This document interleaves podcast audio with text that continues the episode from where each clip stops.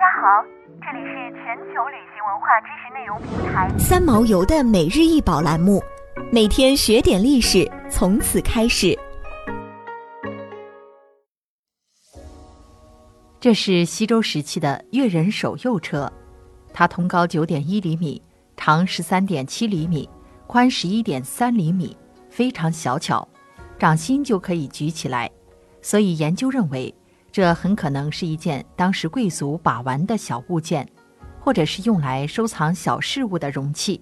如此精致小巧，在出土的西周青铜器中并不多见。在一九八九年，山西省考古研究所发掘了文喜上郭村墓葬群中战国墓葬二十四座，西周晚期、春秋早期的墓葬八座。最让人惊叹的是一件出土于土坑数学式墓葬中的青铜器，那便是这辆越人手右车。这辆车麻雀虽小，五脏俱全。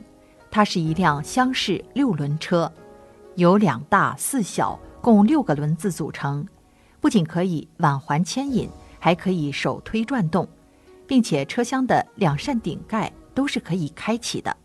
虽然这辆车的六个轮可以辗转运动，但它又不同于一般的车，它没有轴、圆，不能驾马。车的后面只有一个能动的兽面衔环，可用于倒拽牵引、正面推转。古代把这种车叫做挽车。这件器物为什么取名为越人手右？据《周礼》记载，当时有五种行路。其中有一种名为“越者使手右”，越刑是古代的一种刑法，仅次于死刑，就是砍断人的左腿。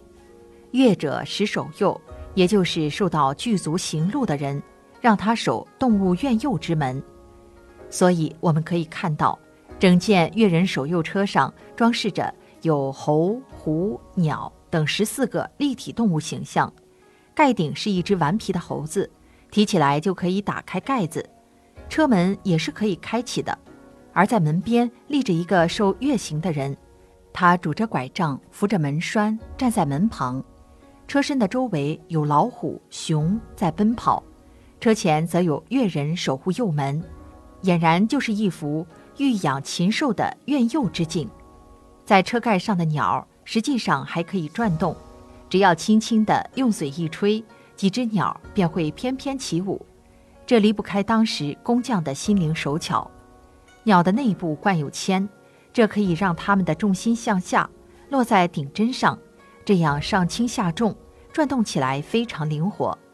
这辆车可以转动的地方高达十五处，是西周时期青铜铸造技术和机械制造技术的高超体现，制作精巧，直到目前为止也仅有这一辆。